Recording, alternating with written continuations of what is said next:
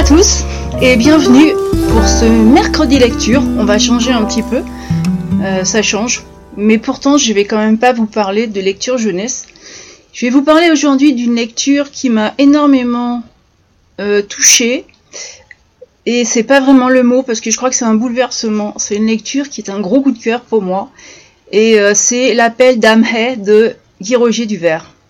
Alors Guy Roger Duvert est un auteur auquel je commence à m'intéresser d'un petit peu plus près que ce qui a pu être auparavant, parce que euh, est-ce que c'est sa plume qui euh,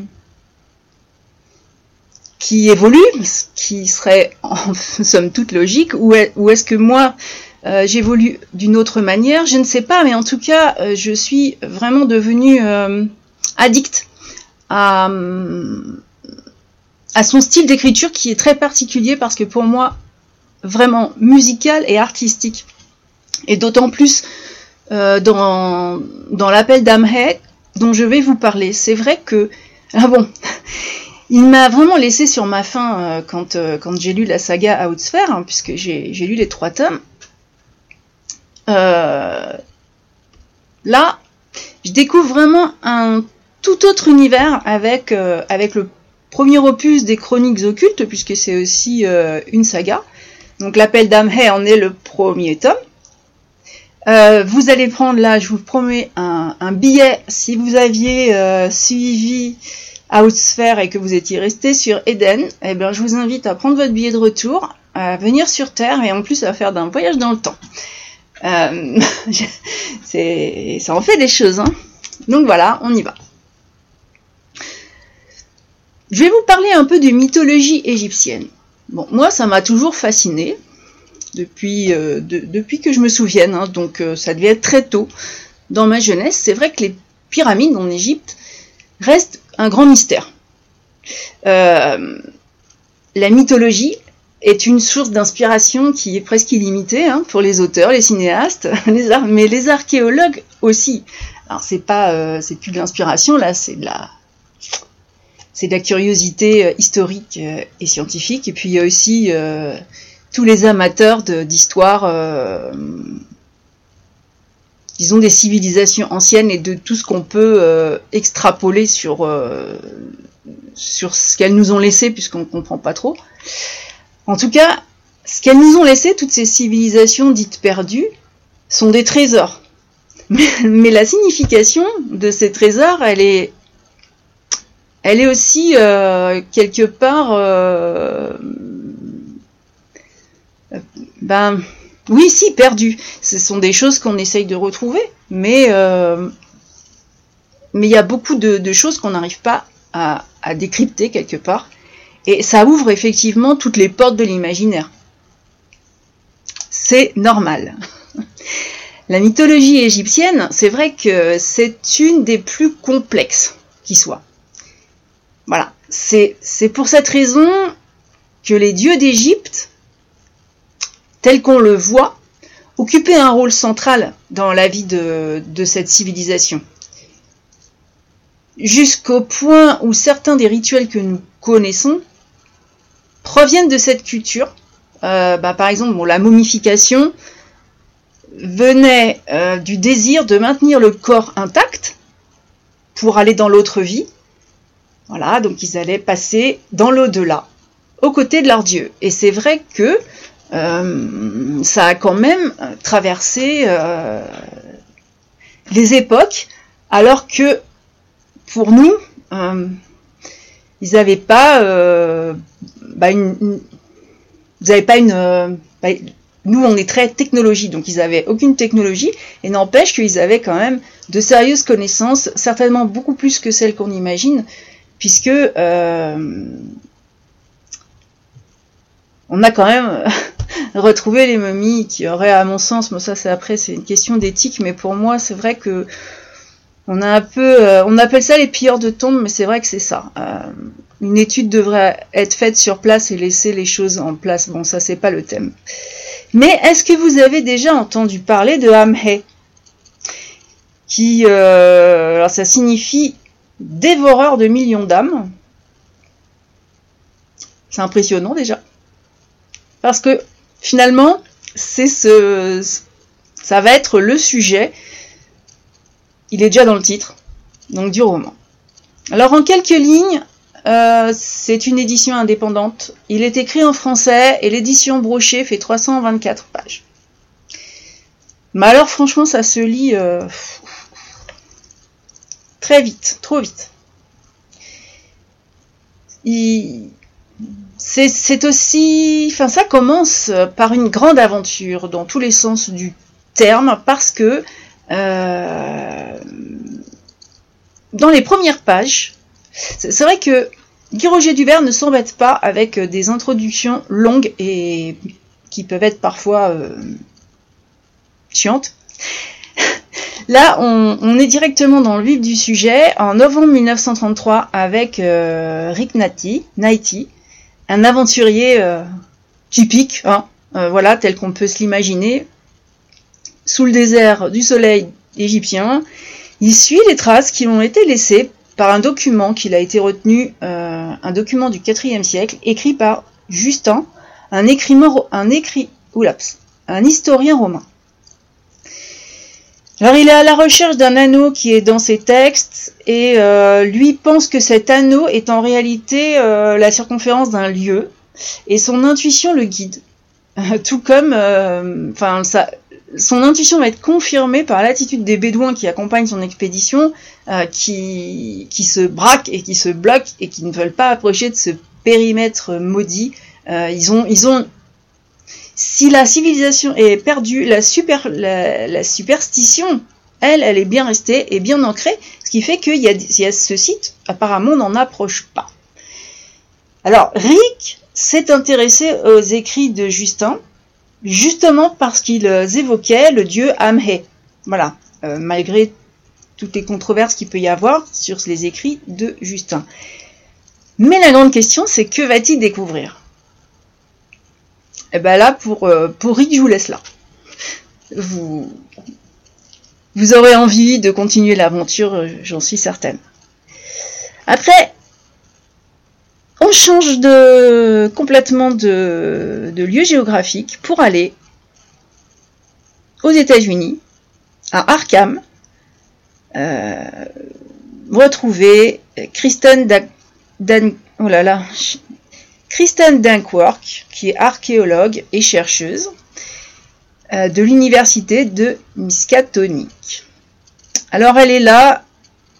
On retrouve euh, tout de suite aussi la, femme, dont la condition est toujours, euh, toujours abordée dans l'univers de, Guy Roger Duvert. C'est vrai que il y a une. Euh, c'est assez marqué, il y a toujours une femme et, et, la situation de son époque décrite, comme pour, pour que son lecteur le remarque, éventuellement peut-être s'y attache, je ne sais pas. Mais en tout cas, Kristen est archéologue, elle est chercheuse, elle a de nombreuses qualifications qu'elle est en train d'exposer dans le but de diriger une exposition. Donc elle est devant le responsable de l'université pour laquelle elle travaille, mais on est en 1934. Donc euh, en plus elle est, elle, elle, elle est typée euh, asiatique puisque elle a, euh, de son père, de sa mère, elle a, elle a, il y a un mélange. Par contre, elle est américaine et, donc elle est en train de, défendre sa place, qu'elle soit femme ou pas. Mais on lui fait bien remarquer que euh, les femmes ne dirigent pas les expéditions parce que les hommes ben, ne lui feraient pas confiance, ne la suivraient pas. Et que par contre, comme rat de bibliothèque, elle est parfaite que toutes ses connaissances feront d'elle celle qui étudie tout ce qui est trouvé en premier ça lui convient pas vraiment parce que euh, bah, elle aimerait bien en sortir de ses bibliothèques.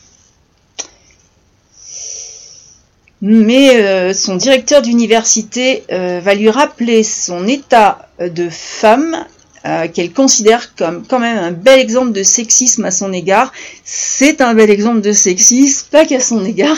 Je crois que là, c'est vraiment et toute une époque et pas forcément révolu pour certains d'ailleurs. Kristen n'ayant pas obtenu ce qu'elle voulait, focalise donc, elle retourne dans ce dans, ses quartiers, hein, et elle focalise son attention sur un colis parce qu'il lui a été livré accompagné d'une lettre de. Bah, je vous en parlais au début de Rick. Il lui a envoyé un, artefact qui n'est pas entier d'ailleurs. Et elle, quand elle le voit, elle, commence à regarder. Bon, c'est dans son domaine d'expertise, elle a vraiment hâte de l'étudier. Apparemment, beaucoup de choses sont surprenantes et, euh, et correspondent pas. Euh, c'est pas quelque chose qui est vraiment qui rentre dans un cadre et euh, il y a plusieurs langages dont un qu'elle au début, elle a, du mal, donc, euh, et ça remonte visiblement à des langages très très anciens. Bon, il va être euh, vu aussi par d'autres de ses collègues dans l'université. Et puis donc euh, il y a la lettre d'accompagnement de Rick. Et puis, eh ben, visiblement, effectivement, cet artefact est fascinant puisque il va ouvrir à Kristen la porte qu'elle rêvait d'ouvrir, euh, qu'elle défendait quelque temps avant, c'était vraiment partir sur le terrain, donc euh, diriger une expédition euh, en Égypte, puisque c'est là que qu'on a les séries que je vous rappelle. Et puis son rôle est donc de retrouver la partie manquante de la relique. Alors quand même, c'est une femme, donc il lui laisse pas vraiment diriger une expédition. Euh, elle va être accompagnée d'un détective privé, Milton Blake, et euh, d'un agent anglais, enfin d'un ancien agent anglais, Howard Brixton, qui, euh, qui les rejoint après par contre sur place. Alors, la grande question c'est, trouveront-ils ceux qui sont venus chercher? J'ai quand même pas vous raconter l'histoire. J'ai été très amusée parce que Arkham, je me suis dit que l'auteur avait finalement de multiples euh, horizons, de multiples lectures ou en tout cas euh, de multiples euh, intérêts, parce que la, Musca, Muscatonic University, c'est bon, vu comme l'équivalent d'Harvard, donc avec le prestige, mais en fait, donc avec plusieurs départements, hein, sciences, biologie, physique, météorologie. Donc situé dans la petite ville d'Arkham, dans le Massachusetts. Sauf que euh, l'université euh, qui est connue pour sa bibliothèque, d'où le bibliothèque?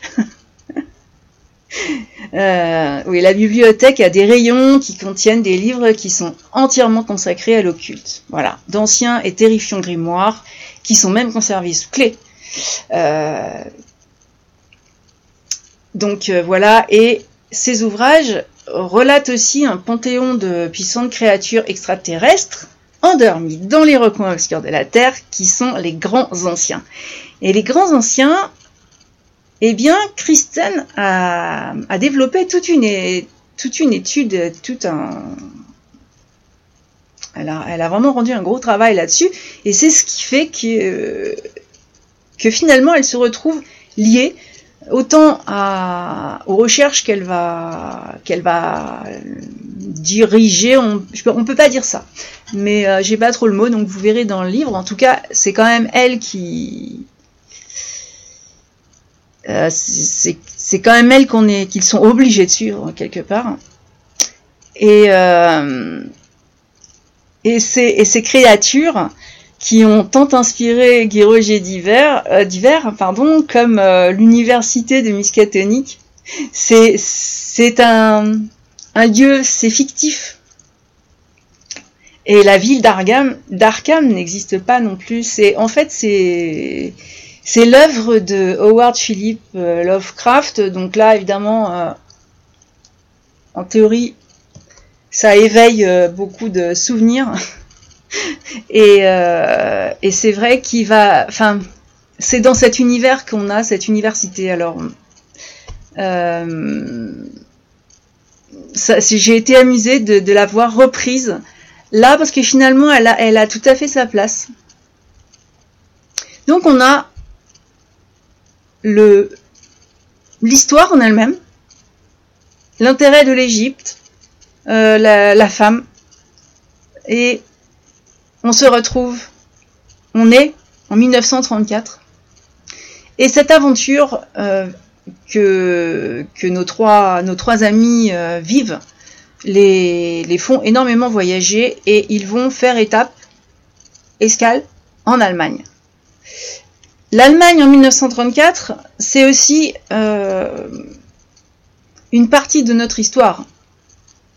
Parce que c'est une période où. C'est une période, je crois, que dont on n'a pas souvenir, parce qu'on on part de 1939 en général quand on parle d'Hitler, mais 1934, euh, c'est une année clé en histoire. Euh, c'est euh, c'est vrai que c'est Hitler est nommé chancelier et c'est vraiment une période où il va commencer à, s'imposer énormément. Et elle, 1934 marque la montée en puissance du nazisme. Donc bon, on, traverse, on traverse euh, énorme. Elle est riche. C'est une histoire qui est très riche et qui, va nous conduire sur énorme, vers énormément de.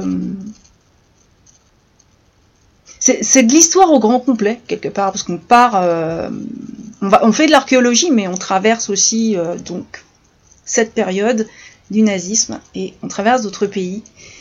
Euh, vous allez même, enfin, je sais pas si c'est un peu spoil, mais c'est vrai que de ce passage en Allemagne, moi j'ai retenu un passage qui m'a beaucoup marqué. Euh, J'y ai rencontré un homme, un Allemand, qui apporte son aide et à l'équipe. Et je vous promets que vous allez être surpris, même. Enfin, il a. Si c'était un film, il n'a pas le rôle principal. Il a euh, peut-être 5 euh, minutes de rôle, mais n'empêche que il reste, ça reste marquant. Et je n'en dis pas plus parce que euh, je vraiment je, je vous invite à, lire ce, ce, bouquin. Euh, ce sera c'est mon coup de cœur, je suis d'accord, mais euh, ça c'est vrai que c'est ouvert à beaucoup de lecteurs parce que ben, vous pouvez ne vous intéresser après tout qu'à l'aventure, qui est une aventure assez extraordinaire.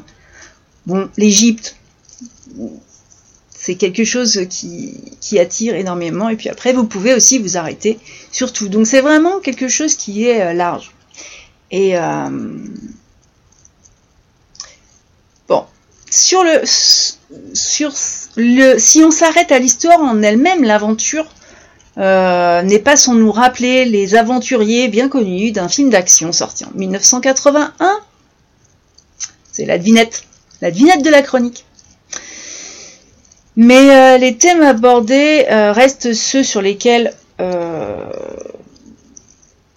la plume de l'auteur s'attarde régulièrement. C'est un peu comme une philosophie sociétale, mais ça c'est mon point de vue. Hein. C'est que sommes-nous? Que serons-nous? Puisqu'avec avec Outsphere, c'est vrai que l'humanité a une deuxième chance et va quelque part. Là, on revient sur le qu'avons-nous fait?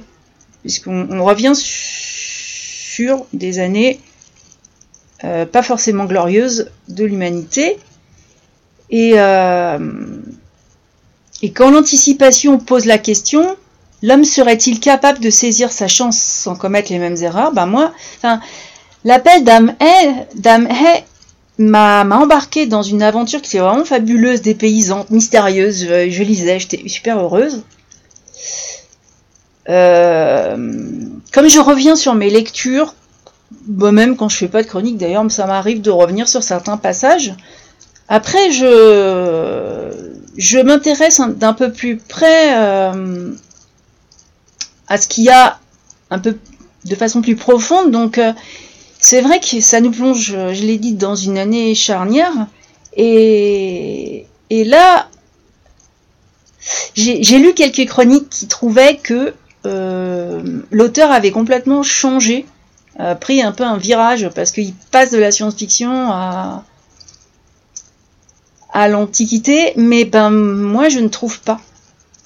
Je trouve que c'est une, suite presque logique. Puisque euh, c'est vrai que euh, si vous avez écouté ce que j'ai dit d'Outsphère, il y a euh, cette fameuse question sur nos erreurs, la deuxième chance. Dans l'appel d'Amhe,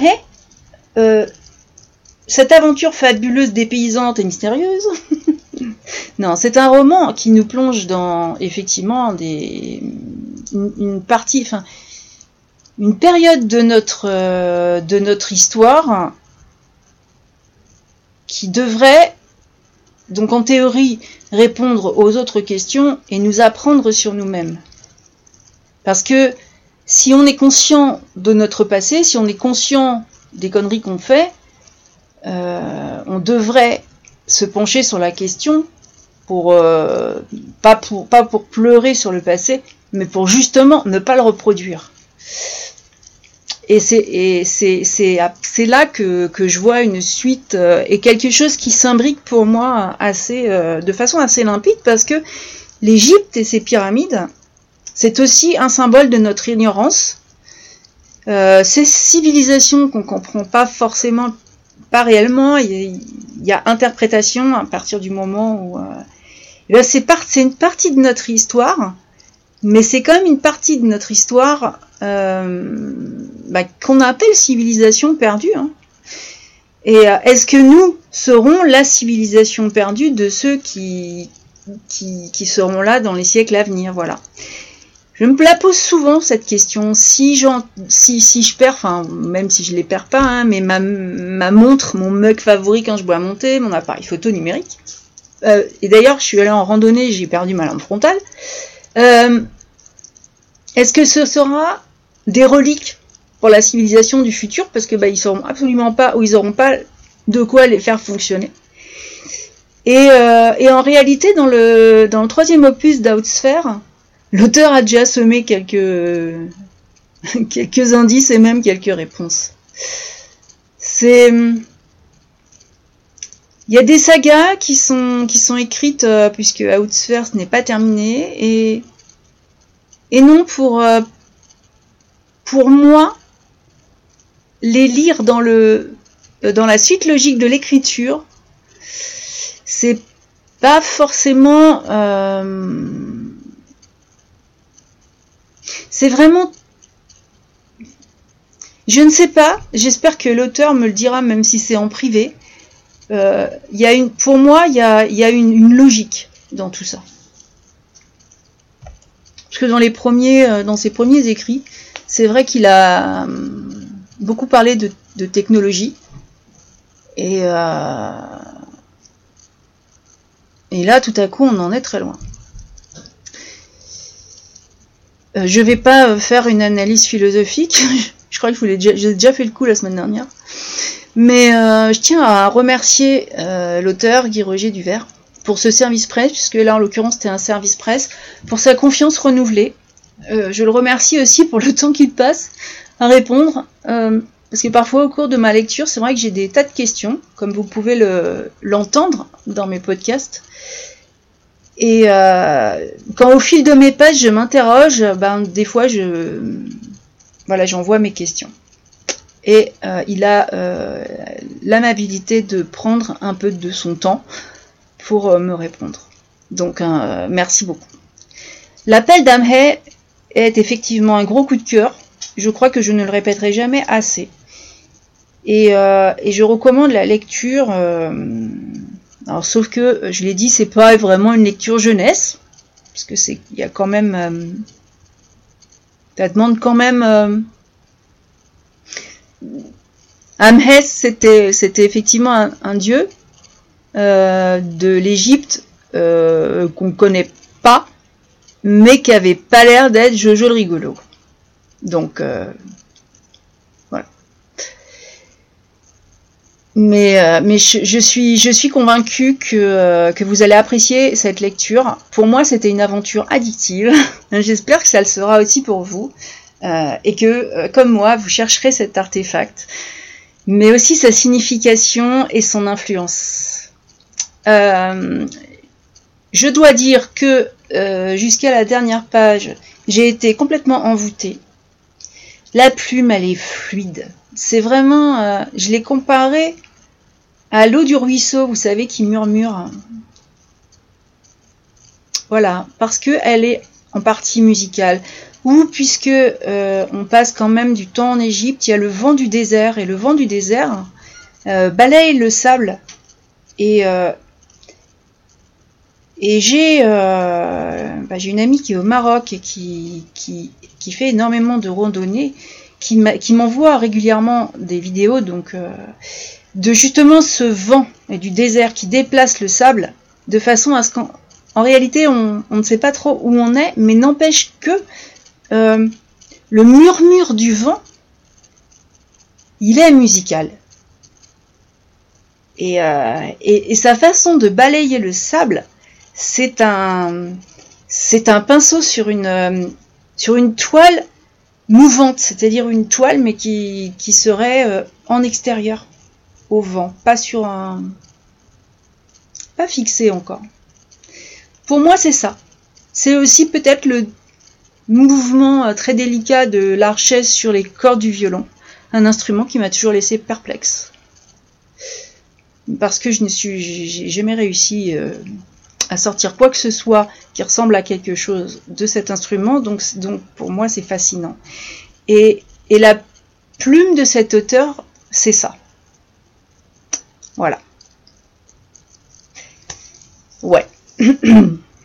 Alors, euh, je, je comme, enfin, j'ai changé. Euh, j'avais des, des, auteurs que, que j'aimais beaucoup, que je suivais, très connu sur le devant de la scène, hein, que je suivais parce que, euh, ben, parce que j'aimais, j'aimais c'était, c'était aussi une valeur sûre.